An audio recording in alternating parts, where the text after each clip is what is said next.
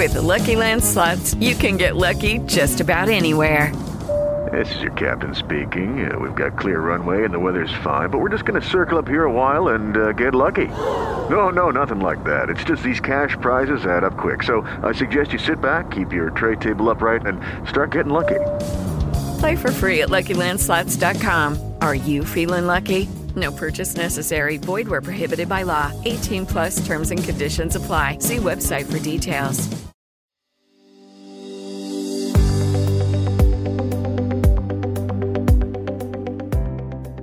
Bienvenidos a un nuevo podcast de SEOM, en el que nos centraremos en los avances más importantes que se han presentado en el Congreso de ESMO que acaba de finalizar. Para ello estaremos la doctora Isabel Echavarría Díaz Guardamino, oncóloga médica del Hospital Gregorio Marañón de Madrid y secretaria científica de la Sociedad Española de Oncología Médica, y yo misma, que soy Teresa Alonso Gordoa, oncóloga médica del Hospital Universitario Ramón y Cajal y también secretaria científica de SEOM.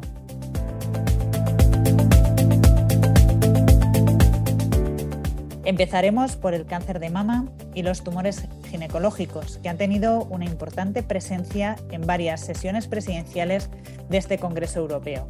Isabel, ¿qué destacarías de los estudios presentados en estas patologías?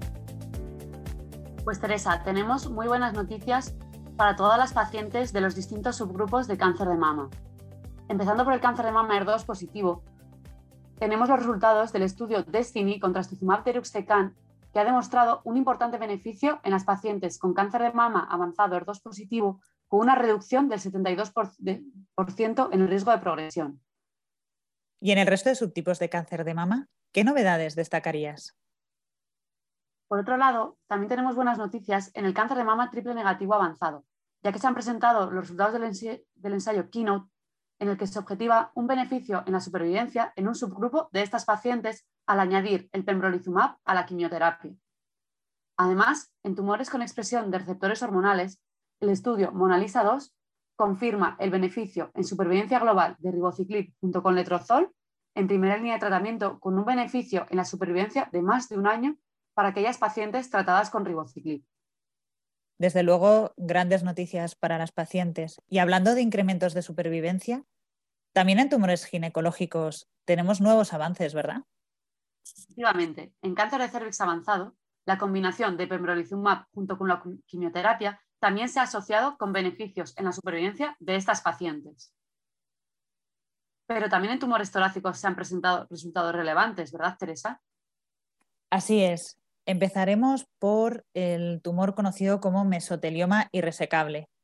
El estudio Checkmate 743 ha presentado resultados a más largo plazo de seguimiento donde se continúa evidenciando el beneficio del tratamiento de inmunoterapia basado en nivolumab e ipilimumab frente al tratamiento de quimioterapia estándar.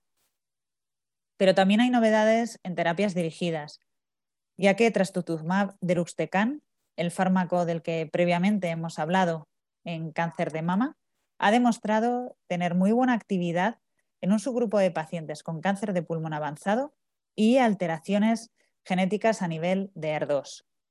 Además, dos autores españoles presentaron los resultados de dos estudios en cáncer de pulmón localizado y localmente avanzado. Por un lado, el doctor Alexander Martínez Martí presentó los datos del estudio COAST, donde los pacientes que habían completado el tratamiento de quimioterapia y radioterapia eran aleatorizados para recibir durvalumab solo o con oleclumab o monalizumab, otros dos fármacos que intervienen en el ciclo inmunológico. El objetivo primario del estudio, que era evidenciar la tasa de respuestas objetivas, fue significativamente superior para los brazos de las combinaciones de tratamiento frente al de durvalumab solo. Por su parte, la doctora Enriqueta Felip presentó los datos del subanálisis del Empower 010 con atezolizumab preventivo adyuvante administrado después de una cirugía por un cáncer de pulmón y se alcanza una reducción en el riesgo de recidiva casi hasta el 60% en la población de pacientes con expresión de PDL1 a partir de un 50%. Y si seguimos hablando del contexto de la adyuvancia, Isabel, en melanoma también se han presentado datos de un estudio relevante en este sentido, ¿verdad? Así es, en el melanoma se presentaron en la sesión presidencial los resultados del estudio Keynote 716, que evaluaba el papel de pembrolizumab tras la cirugía en pacientes con melanoma estadio 2 de alto riesgo. Este es un subgrupo muy significativo de pacientes que no tienen afectación ganglionar. Y este estudio ha resultado positivo porque se ha objetivado que dar pembrolizumab adyuvante después de la cirugía reduce en un 35% el riesgo de recaídas. Por otro lado, hemos tenido muchas novedades en los tumores digestivos relacionadas con las terapias dirigidas y con la inmunoterapia. En cáncer de colon avanzado, con mutaciones en CARRAS, son unas mutaciones que tienen un porcentaje de las pacientes con cáncer de colon, hay resultados prometedores con varios fármacos, como son adagrasib y sotorasib. Además, en tumores gástricos y esofágicos avanzados, se continúa evidenciando en la combinación de inmunoterapia y quimioterapia tiene un beneficio en supervivencia global frente a la quimioterapia estándar. Y en tumores urológicos, Teresa, ¿qué estudios destacarías?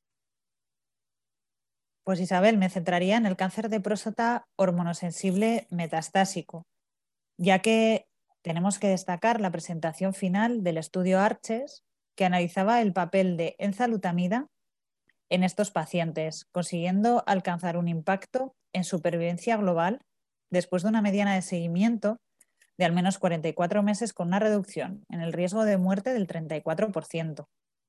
Y por otro lado, en este mismo contexto se presentaron los resultados del estudio PIS-1, que mostró el impacto positivo de añadir aviraterona al tratamiento estándar de ocetaxel y tratamiento de privación androgénica en pacientes recién diagnosticados de enfermedad metastásica.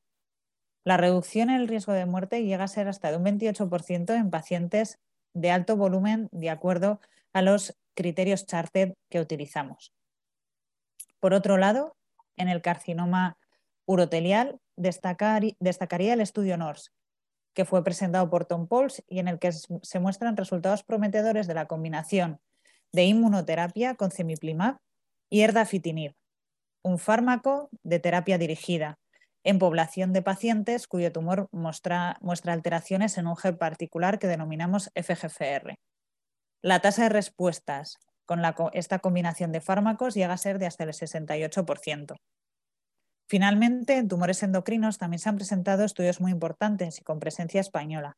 En tumores neuroendocrinos se han presentado tres ensayos clínicos, en primer lugar por la doctora García Carbonero, que presentó los resultados del estudio AXINET de combinación de axitinib y análogos de somatostatina, observándose una mejora en la supervivencia libre de progresión. Y por otro lado, dos presentaciones que analizaban el papel de la inmunoterapia en estos tumores neuroendocrinos. Por un lado, la doctora Carmen Riesco y el doctor Jorge Hernando, que presentaron los resultados del estudio NICE-NEC y DUNE respectivamente. En cáncer de tiroides, el doctor Jaume Capdevila presentó una actualización de los resultados diapositivos del estudio que avala el papel de cabozantinib en pacientes con carcinoma diferenciado de tiroides refractario al radioyodo previamente tratados. Isabel, después de este año y medio de pandemia COVID-19 y con el impacto que esta misma ha tenido en nuestros pacientes, ¿qué nuevas noticias eh, tenemos sobre la infección y la vacunación de este ESMO 2021 en los pacientes con cáncer? Pues es importante destacar que en este Congreso se ha reservado un hueco para estudios que abordaban preguntas clave relacionadas con la infección y la vacunación frente a la COVID-19 en pacientes con cáncer. Se ha objetivado que la mayoría de los pacientes desarrollan respuestas inmunes tras la infección y la vacunación, independientemente del tratamiento que recibieran aunque sí que es verdad que hay datos que apoyan la administración de una tercera dosis en estos pacientes. Desde luego, no hay duda de que en este Congreso Europeo ESMO 2021 se han presentado resultados muy interesantes y esperanzadores para nuestros pacientes y que una vez más la investigación española se encuentra a la vanguardia de la oncología.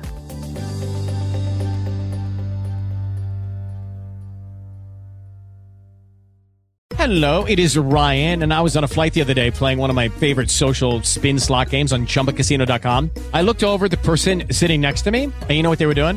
They were also playing Chumba Casino. Coincidence? I think not. Everybody's loving having fun with it. Chumba Casino is home to hundreds of casino style games that you can play for free anytime, anywhere, even at 30,000 feet. So sign up now at chumbacasino.com to claim your free welcome bonus. That's chumbacasino.com and live the Chumba life. No purchase necessary. Group. Void prohibited by law. See terms and conditions. 18 plus.